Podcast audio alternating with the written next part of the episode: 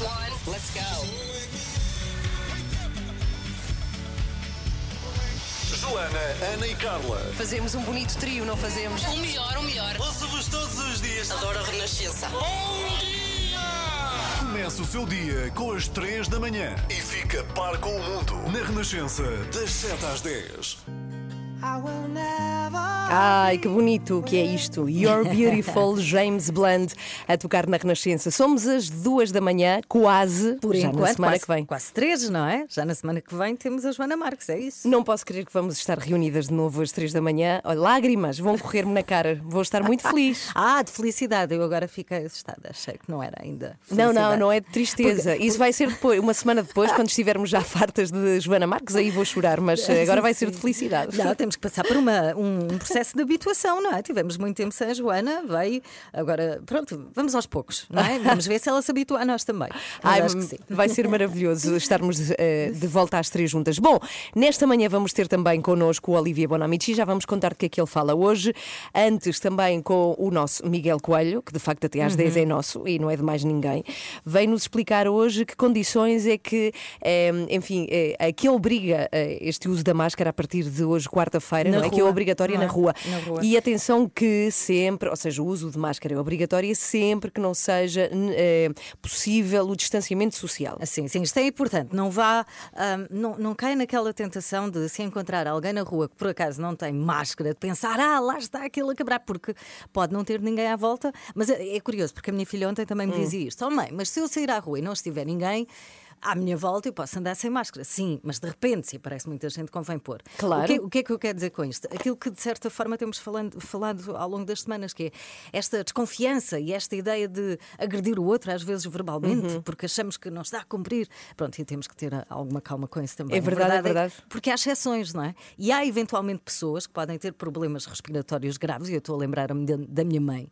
A minha mãe, se andar na rua, ela já tem alguma dificuldade a andar, mas se andar na rua, não pode usar máscara causa do fôlego? muito tempo. Sim. Ah, sim. exato. Portanto, o melhor é ficar em casa. Eu já lhe disse, mãe, agora o melhor é ficar Ai, em coitadinho, casa. Mas há não. aqui exceções, não é? Claro, perceber que mas há é aqui exceções. Sim, vamos perceber quais são, mas sobretudo há aqui esta figura que me incomoda muito, já o disse muitas vezes, do cidadão polícia. Ou seja, Uhum. tendo em conta que todos temos que ser responsáveis, que se tivermos que dizer a alguém tapa o nariz, se faz favor, porque a máscara assim não faz nada, Sim. que seja dito assim, não é? Com esta Sim. simpatia.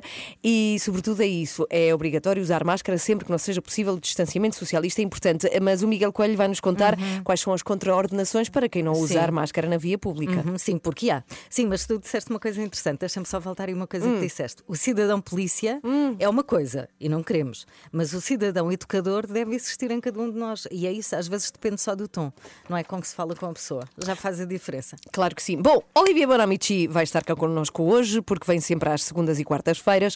E ele hoje, ele mandou-nos ontem, porque manda sempre no dia anterior, não é? A temática da qual vai falar no dia seguinte. Eu fiquei super curiosa, porque ele diz que vai falar sobre um atleta que morreu esta semana. Queres explicar mais? Hum, eh, ele não explica muito. Sim. Ele, ele faz assim sempre algum suspense. O que sabemos é que não é um homem, nem uma mulher, é um cavalo. E eu fiquei. Eu fiquei um cavalo. Mas deve ser um super cavalo desportivo. Sim, sim. Ok. E eu, eu, eu- nós, nós sabemos o hipismo. Não sei, agora O estou- hipismo agora... não, não de hippies dos anos 70, Não, não, não, é não, de não. cavalos. Agora estou naquele campo. Eu não sei o que é que o Olivier vai falar, mas se for, a minha lógica é poderá ser de hipismo e poderá ser de um cavalo que vale muito, muito, muito. E há cavalos que valem mais do que craques do futebol. Já valem milhões. Isso é espetacular. Bom, para saber, depois das sete e meia com a Olivia Bonamici, até porque temos os Jogos Sem Fronteiras. Para ouvir muito bom dia, amanhã de quarta-feira, temos agora os tribalistas para ouvir aqui. São os tribalistas já sem namorar. Sabes aqui namorar? já sem namorar. Pareces um boneco com pilhas, Ana Galvão. Basta carregares no botão. Não, eu quero é desligar o botão. Onde é que é? Onde é que é o botão? Não há. Ai, senhores. sem botão. São as 7h21. Bem, vamos às compras, vamos Sim. à, à frutaria, que é uma coisa que eu gosto muito, adoro ir Ah. à frutaria. Escolher a fruta. Você palpar fruta? Não, eu não palpo, Ah. não se pode, por causa da Covid. Tens que Ok. olhar e perceber logo se é bom ou não. Mas todos temos um sítio preferido, não é? Onde comprar eh, frutas e legumes, Uhum. certo? Tu tens? Eu tenho um sítio favorito. Sim, por acaso sim. Sim. Uma mercearia pequenina ao pé da minha casa, sim, sim. Aham, eu também tenho. E também recebo um cabaz de 15 em 15 dias, está lá à porta. Ontem fui a esta mercearia, comprei manga, courgettes para fazer sopa, abóbora, couve-flor. E quando cheguei a casa, arrumei tudo no frigorífico e, e não pensei mais nisto. Fui à minha vida. É isto que faz, certo? Sim. Depois, ah, quanto muito o que fazemos é, quando chega a altura, preparamos os alimentos, fazemos uma sopa ou o que for, levamos para a mesa de jantar, comentamos, ah, que bom que está, e pronto, e vamos à nossa vida, certo? Sim. Ora, eu falo nisto porque esta semana e na próxima. Co- agora fica gaga. Deve ter sido a couve-flor. Esta semana e na próxima estou a participar ah, num evento, é um grande evento do setor da agricultura.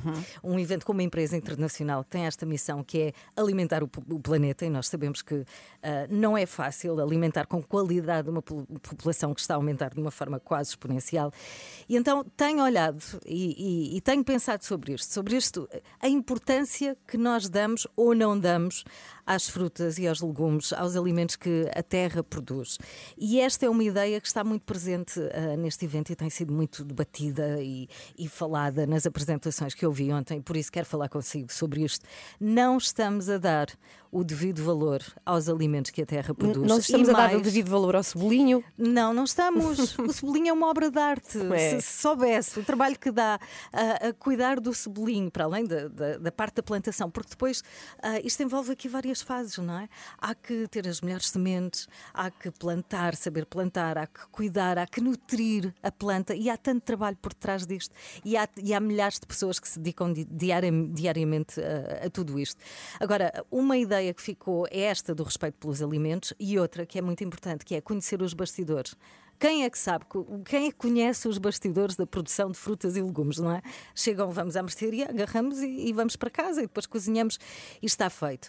E, e eu estou fascinada, sabes, com o trabalho que dá e, acima de tudo, com o respeito que nós deveríamos ter pela comida. E uma ideia que ficou assente é que, sim, já começamos a respeitar, por exemplo, a água, não é? E a ter noção de que a água é escassa, mas isso não acontece ainda com os alimentos, que achamos que, pronto, há uma máquina que está lá atrás ah, que produz eh, isto assim de uma forma ah, de uma forma industrial e depois vai parar, vai parar à nossa mesa. E não é nada assim. Então é preciso dar atenção a este tema, porque a população está a aumentar, é preciso que todos tenham comida na mesa. E não é só ter comida, é preciso produzir alimentos que são nutritivos, que são produzidos com respeito pelo ambiente e não pode supor o que está por detrás de um processo como este. Por isso, olha, hoje quando for à mercearia faça uma coisa, olhe para a manga de outra forma. Com os olhinhos Mas mais não é, da roupa, não é apaixonados. manga da sua camisola. Não é manga. É fruta. É fruta. É olhe para a couve-flor de outra maneira. E com mais, com mais carinho pelos alimentos e, no fundo, por esta indústria que é tão importante para todos nós, não é? Uhum. que é aquilo que nos alimenta. Olha, eu juro que por ti hoje vou à mercearia e vou Vais. beijar tomates e brócolis. Não podes. É verdade. Já te disse, Não, não mas depois levo para casa. Eu beijo-os e depois levo. Por ti, Carla, por ti. 3 da manhã. Oi, eu sou o Bonga. Olá, eu sou o Salvador Sobral Sou a Lena D'Água. e estou com as 3 da manhã. Olá, sou o Dr. Duarte e tenho aqui comigo o António Machado. Olá, sou António Machado e estou aqui com as três da manhã. Às três da manhã, isto é muito tarde. Eu tenho que ir embora, Isabeli.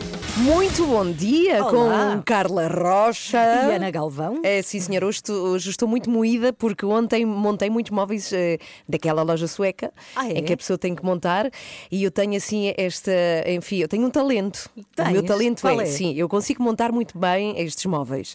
Só quando estou perto do fim, reparo que montei tudo ao contrário e tenho que desmontar e voltar a montar. é um Olha, clássico. É por isso que eu não monto. Sabes que eu tenho um especialista lá em casa, A o sério? Vasco. O teu meu- filho? O meu filho de 11 anos, ele faz tudo.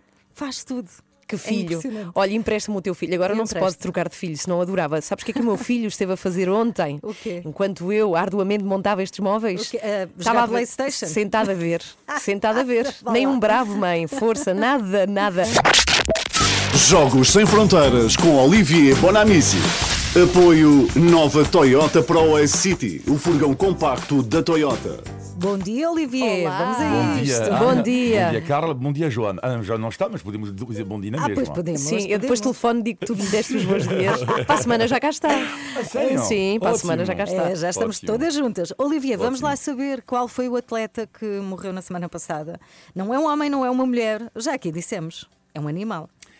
Se era uma das grandes estrelas de- das corridas de, de cavalo. Eh, eu tive a honra, por acaso, de o ver correr Eh, Tu duas- viste? Duas vezes, sim, porque de vez em quando, quando volto à França, eh, vou ver, adoram corridas de cavalo, adoram. Eh, e sabem o nome deste cavalo? Não. É genial. Al Capone 2. Ah, que giro. Porque havia um. Havia um que era o pai. Que é o pai, calhar. que era o padrinho. Al Capone que morreu com dois, que morreu com 32 anos de idade, o Bem. equivalente a 100 anos. Não? E também Para- corria? para nós. Corria também? Quem? O, O pai. primeiro, O pai, sim, claro, Ok. claro. Al Capone II era o rei do steeplechase. O que é que é isto? Resumindo, quando se fala de corridas de cavalos, temos duas modalidades, o trote e o galope. E dentro da modalidade do galope temos o steeplechase.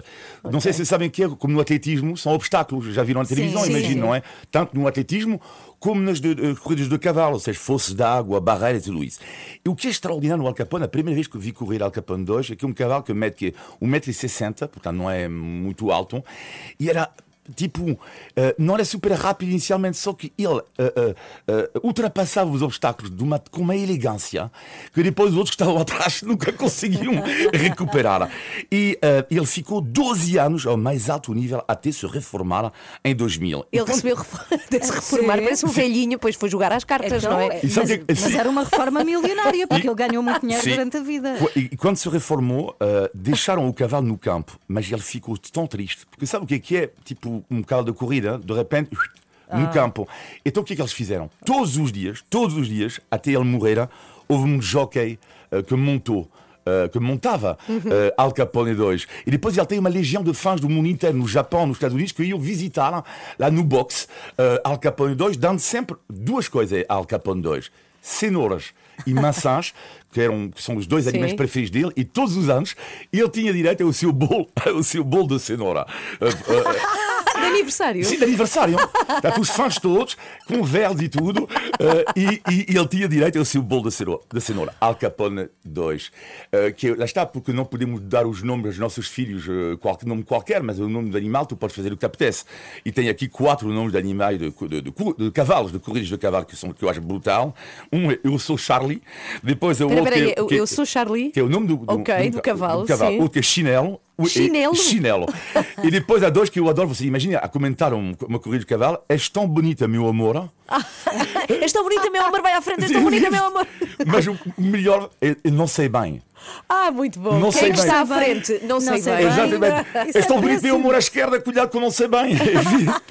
Olivier, quanto, Cap- quanto é que valia este cavalo? não tinha preço. E eles, eh, no início, eh, eles ti- ti- ti- tinham algumas propostas, mas depois, a partir daí, era, im- tu não podes vender um cavalo assim. Pois não. E depois o proprietário era bastante rico e Sim. não, era Mas há, de- há cavalos que. uh, milhões. de- milhões. sim, mais Sim. do que muitos jogadores, e estamos a falar de craques. Sim, milhões e milhões. E um dia vamos falar aqui também da- do, do- do outro tipo de, de, de- de- equitação, que, que, que é lindo de morrer também, que é a dressage, não é? Porque Uhum. o obstáculo, tens das corridas do cavalo e depois tens o obstáculo. Sim. eh, eh, isto é, é outro, outro tipo de desporto, mas também é, é lindo. Eh, Al Capone, eh, 32 anos, os intocáveis. Morricone, Brian da Palma. Tinha os 32 anos e era intocável nos hipódromos, pelo menos, e descansa bem, rapaz, e como diz um provérbio árabe, o ar do paraíso sopra entre os orelhas de um cavalo.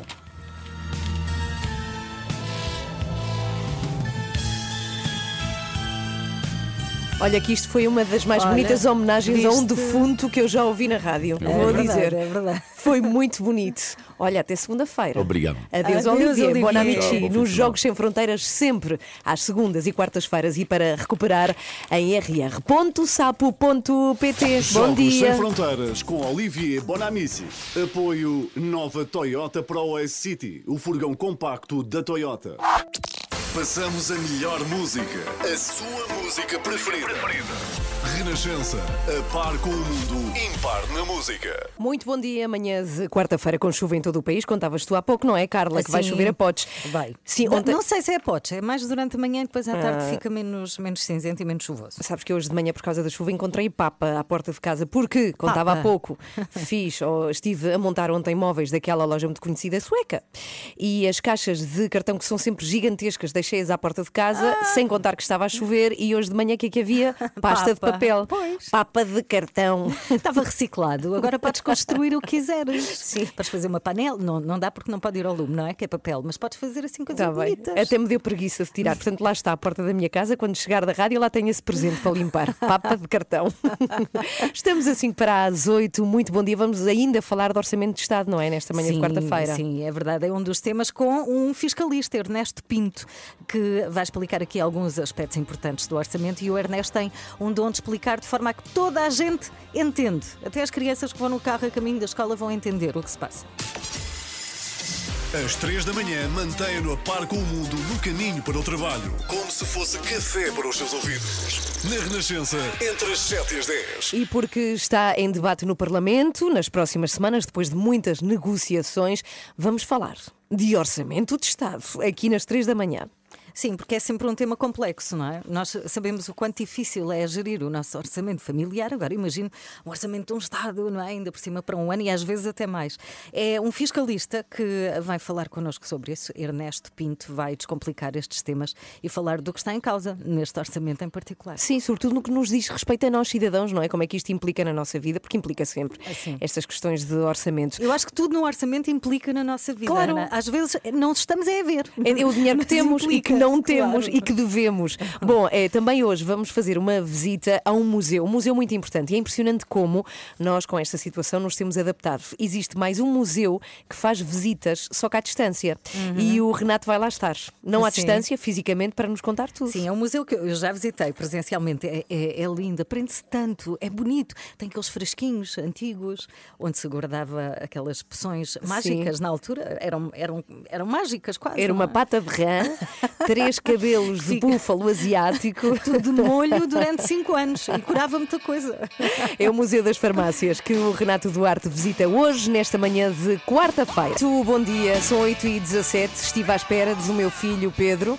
Que eu vou controlando à distância, não é? Nós estamos aqui, Carla e Sim. eu, à hora em que os nossos filhos vão à escola. E tu Alguém controlas? Eu Ai, controlo. não controlo. Ah, eu tudo. Eu fico à espera que tudo corra bem. Depois à noite logo me dizem se correu. Ah, eu tenho um drone, um Não, não drone que o segue e eu vejo desculpa. daqui. Não, mas mais ou menos sei. Isso é que já está na escola. E então aproveitei para desabafar muito rapidamente dos problemas que eu estou a ter. Não sei se alguém me acompanha nisto, ou tu com o Vasco, mas o Vasco O Vasco é muito responsável, se é calhar, não isso, sei. com o cabelo. Eu estou a ter graves Ah. problemas com o cabelo do Pedro, que não o posso tocar. E está muito grande, tem uma franja já a tapar-lhe os olhos, que não vê nada. Os professores já disseram que ele tinha que cortar.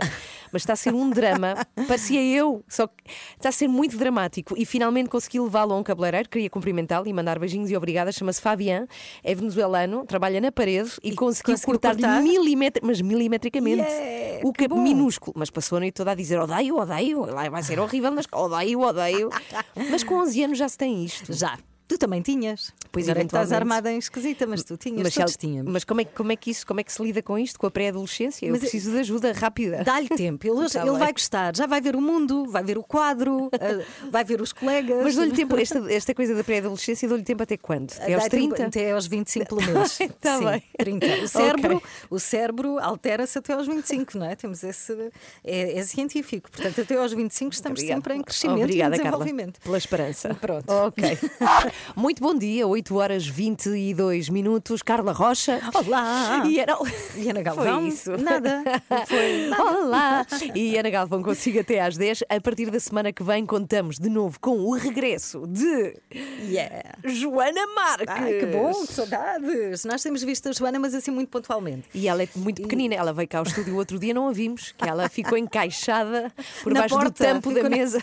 que disparate. Coitadinha da Sim, Joana. Mas tem sido ótimo vê-la assim de vez em quando. Também vamos, vamos nos acostumando a ela, não é? Perdemos Claro. um bocadinho o hábito, sentimos E o saudades. medo, e o medo, e o medo da Joana. E agora temos que ficar outra vez alerta, que Sim. ela sabe como é que é, não é? É verdade. Ela não perde uma oportunidade para, de facto, nos insultar e nós temos que nos acostumar a isso. Bom, há uma reportagem para a qual eu queria chamar a atenção, está no site da Renascença e, de resto, foi também destaque das notícias das 7 da manhã com Miguel Coelho, que tem a ver com a falta de professores e já vamos a meio do primeiro período, não é? Portanto, isto é grave porque há alunos que não têm tido professores para algumas disciplinas e já vamos com este ano letivo muito avançado. E então conta a história, não sei se viste, Carla, mas eu recomendo a toda a gente que vá ver esta história de um professor que eh, tem a paixão de precisamente eh, ter esta profissão de professor, mas que só é colocado a 600 km de casa. 600 km é inacreditável. Sim. É tipo Lisboa-Madrid. Não, não faz sentido. Sim, Devia- e Parece um, um erro no sistema, não é? É- é quem, inacre- quem- quem vê algo assim pensa, não, enganaram-se, vou lá e pronto, e vão repor o que é normal, porque parece um erro. Não, parece de propósito. Ah, é? Então 600 km. Que é para não ter a mania. Mas ele é, só consegue ser colocado a esta distância, então decidiu ser informático. E ele está a adiar a profissão, ou esta paixão, e ser-se professor, caramba, é preciso ser-se apaixonado, não é? Claro. E, e pronto, e conta esta história. Ele chama-se Ricardo, eh, Ricardo Ferreira e conta a história. Há uma entrevista precisamente ao Ricardo para entender o que é que se passa com eh, esta profissão e com os professores de Portugal. Portanto, vale a pena ir ver. E alguém que teve que mudar de vida, não é? Por, um, por, este, por este motivo. Não, não devia, não devia ser possível para ninguém. Sim, Bom, interessante. já a seguir vamos conhecer outra profissão, a de farmacêutico. Vamos até ao Museu da Farmácia. Já a seguir. Às 3 da manhã. Olá, eu sou o Luís de Matos. Olá, eu sou a Martinalha. Olá, eu sou o Pierre Eden. Olá, eu sou o José Carlos Malato e estou com as 3 da manhã. Quer dizer, não vamos propriamente ao Museu da Farmácia agora. Vamos é saber o que é que o Renato Duarte vai fazer no Museu da Farmácia mais à frente. Bom dia. Ah, já queres falar comigo? Olá, bom dia, Ana. Olá, bom dia, Olá, Carla. Bom Renato. dia a todos os que nos estão a ouvir. É como tu dizes e muito bem, vamos até ao Museu da Farmácia durante a próxima hora. Vamos, salvo seja, porque na verdade vou eu, mas é como se fôssemos todos. Isto porque eh, vos vou falar aqui sobre hum, a alternativa que o Museu da Farmácia encontrou em tempos de pandemia para continuar a levar pessoas até ao museu a conhecer o trabalho dos farmacêuticos e daquela instituição da Associação Nacional de Farmácias. Vamos estar lá. Existem umas visitas virtuais que agora são feitas. Não é só uma câmara a percorrer o espaço do museu. Existem materiais específicos que foram eh, concebidos para acompanhar esta visita que as pessoas podem fazer a partir de suas casas. Então, estás no teu sofá e de repente queres ir ao museu, é só ligar eh, um, ao Museu da Farmácia e pedir para entrar. Sim, é muito interessante. Eu já, já estive É a ver. E s- sabes que eu acho que já partilhei aqui, mas todas as semanas nós temos, ao fim de semana, eu e, o- e os meus filhos temos assim um hábito que é escolher um museu, cada um escolhe um museu. E o Museu da Farmácia era a minha escolha hum, há dois fins de semana atrás, só que depois aquilo vai à votação. E acabámos por ir ao Museu do Azulejo. Que é espetacular também, mas Bem, o da farmácia perdi. Mas não faz mal, Eu quero- de ir. Pronto. Eu quero ir, quero muito conhecer. Eu quero é ser da, fa- da família da Carla Rocha, porque isso na minha não acontece. Não há votações de museus, há Ah, não. votações de Foi o que eu jogos. pensar É uma democracia, todos opinam.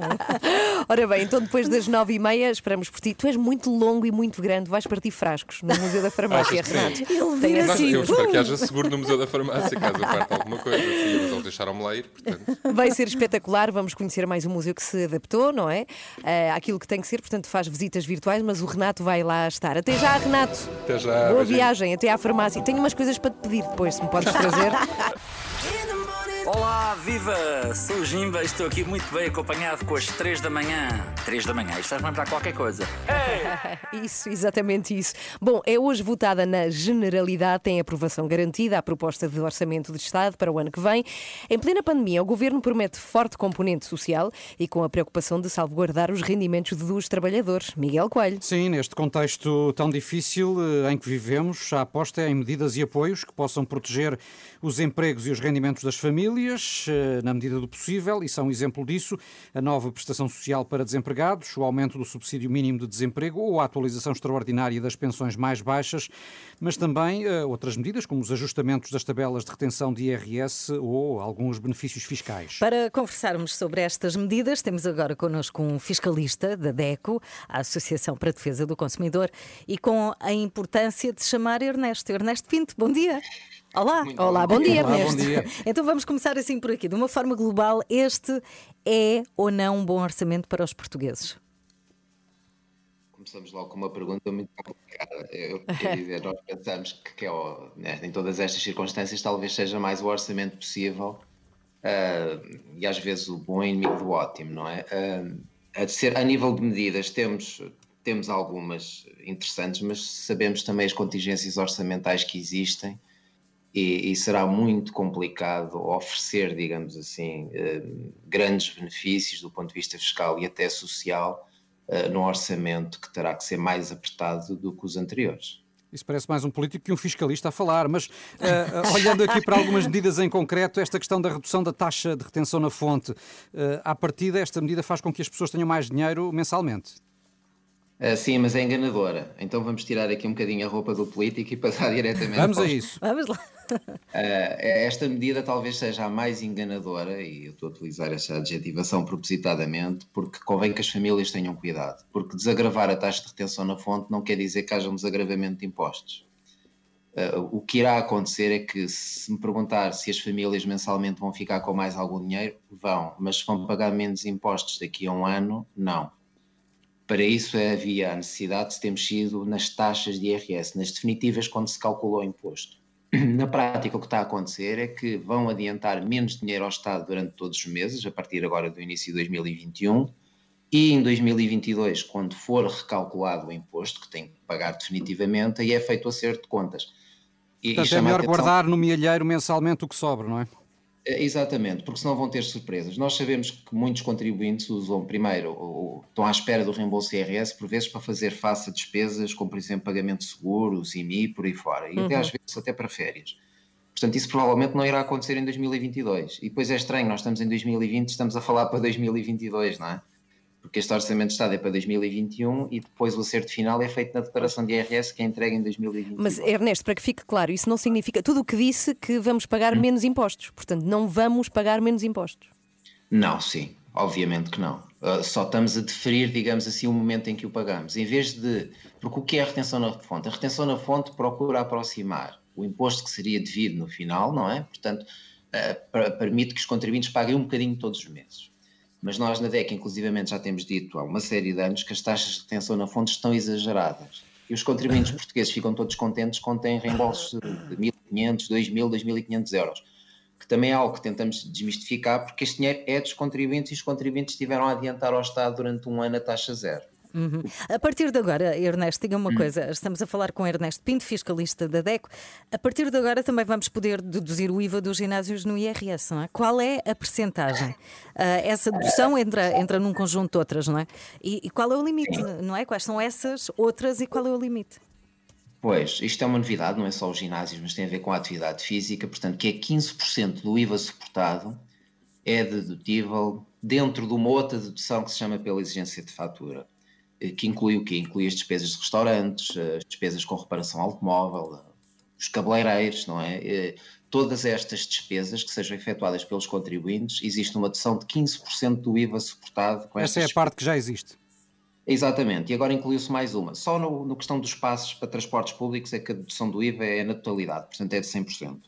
Tudo o resto é 15%. Eu posso lhe dar um pequeno exemplo, quer dizer, numa mensalidade parca de 30 euros num ginásio, e, e, se pagar 11, euro, 11 meses de mensalidade ao fim do ano, tem um benefício de 9,24 euros. Não é? Portanto, se pergunta se isto vai aliviar as famílias, é claro que não, não é? Portanto, acaba por ser mais simbólico do que outra coisa e, e vem ser incluída numa dotação que já existe. Hum. Há alguma medida que a DECO considerasse fundamental e que não esteja no orçamento?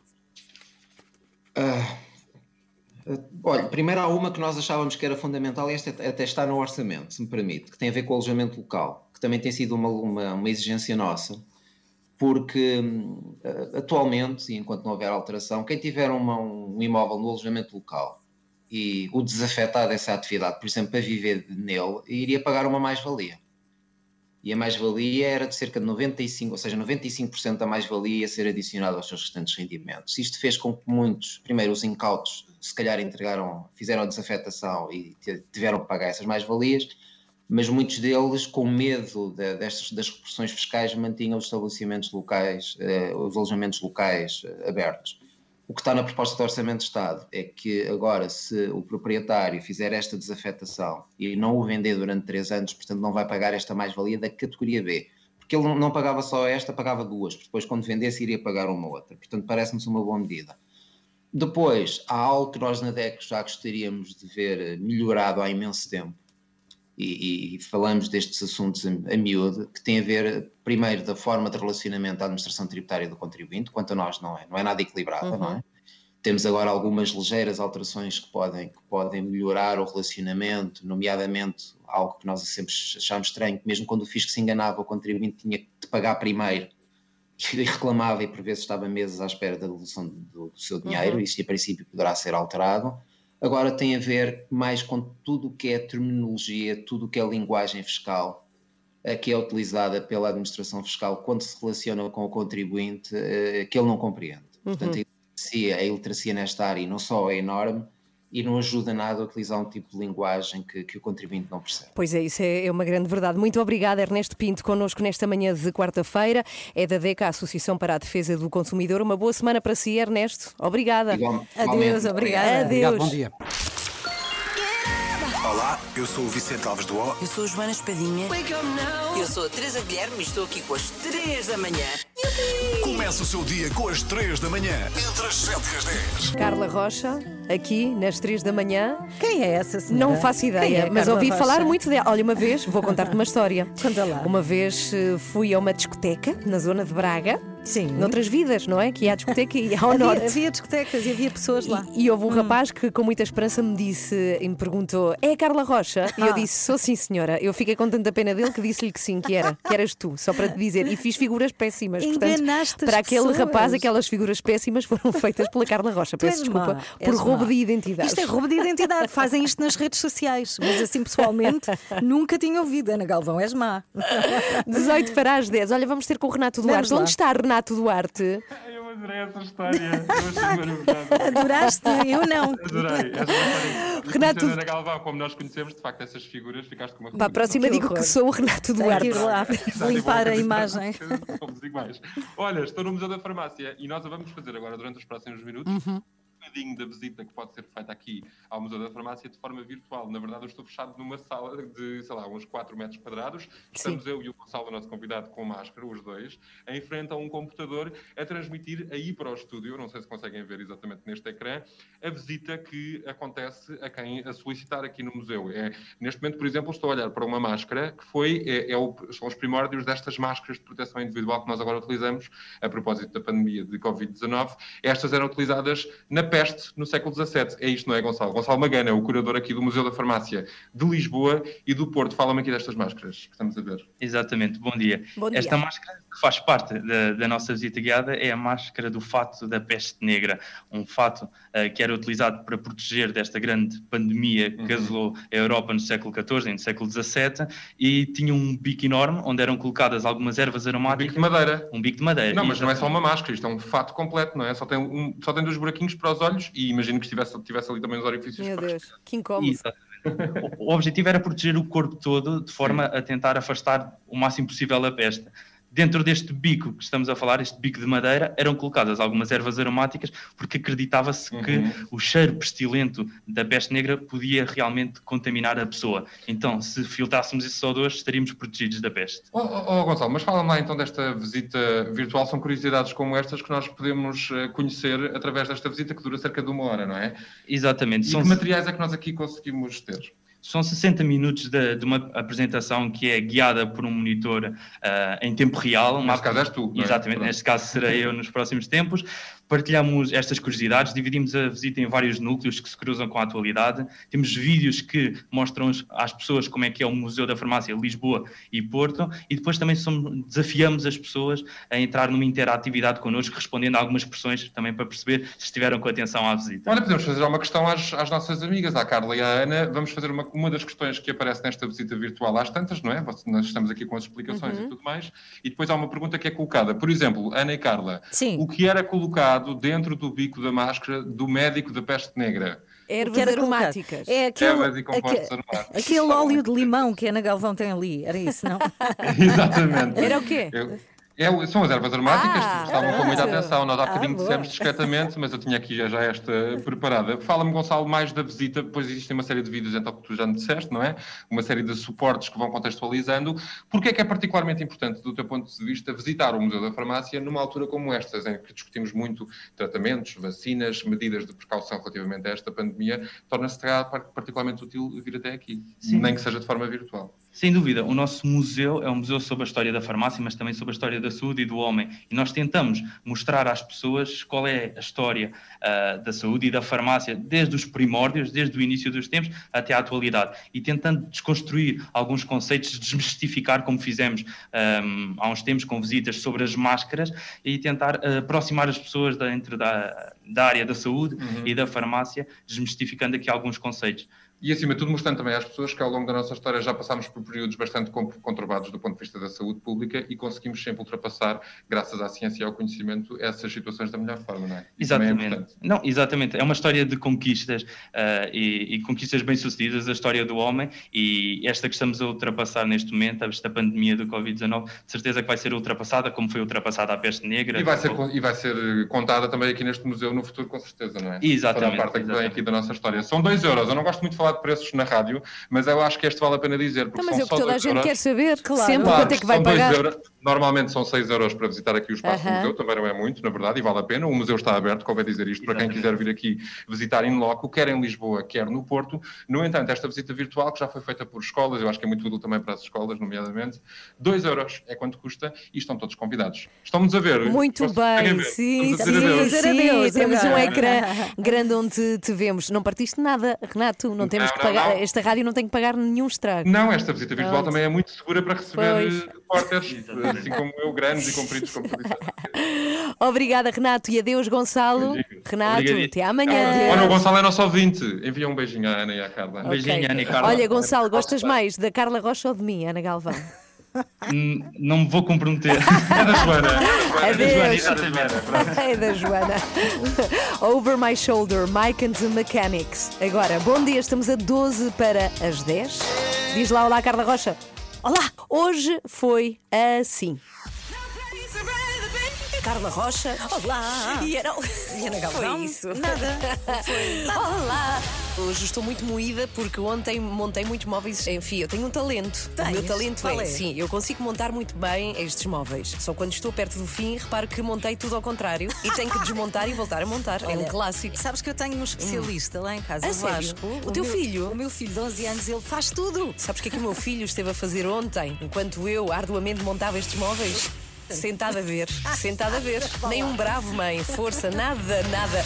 Bom, é, também hoje vamos fazer uma visita a um museu, um museu muito importante. Sabes que eu, eu acho que já partilhei aqui, mas todas as semanas eu e, o- e os meus filhos temos assim um hábito que é escolher um museu. E o Museu da Farmácia era a minha escolha há dois fins de semana atrás, só que depois aquilo vai à votação. E acabámos por ir ao Museu do Azulejo. Eu quero é ser da, fa- da família da Carla Rocha, porque isso na minha não acontece. Não há votações de museus, há Ah, votações de jogos. Não, é uma democracia. Todos opinam. Olivia, vamos lá saber qual foi o atleta que morreu na semana passada. Se era uma das grandes estrelas de- das corridas de, de cavalo. E sabem o nome deste cavalo? Não. É genial. Al Capone 2. Ah, que giro. O nome do animal, tu podes fazer o que te apetece. E tem aqui quatro nomes de animais de, de corridas de cavalo que, são, que eu acho brutal. Um é Eu Sou Charlie. Eu sou Charlie. Que é o nome do, Ok, do ca- cavalo, sim. Outro é Chinelo. O- é- Chinelo? Chinelo. e depois há dois que eu adoro. Você imagina a comentar um- uma corrida de cavalo. És tão bonita, meu amor. És tão bonita, meu amor, vai à frente, és tão bonita, meu amor. Mas o melhor, não sei bem. Ah, muito bom. Não Quem sei está bem. à frente? Não, sei, bem. Exatamente. És tão bonita, meu amor à esquerda. Cuidado que eu não sei bem. Acorde com a Joana, a Ana e a Carla. Às 3 da manhã. Na Renascença. Grandes histórias do Olivia que É se podem mesmo. ouvir na Renascença e no site também. É, Vamos lá embora. Vamos, É? temos que ir. Então pronto, voltamos amanhã aqui às 7, contamos consigo também. Adeus, Carla Rocha. Até Beijinhos, amanhã. adeus. Beijinhos. Até amanhã, fique bem, em segurança.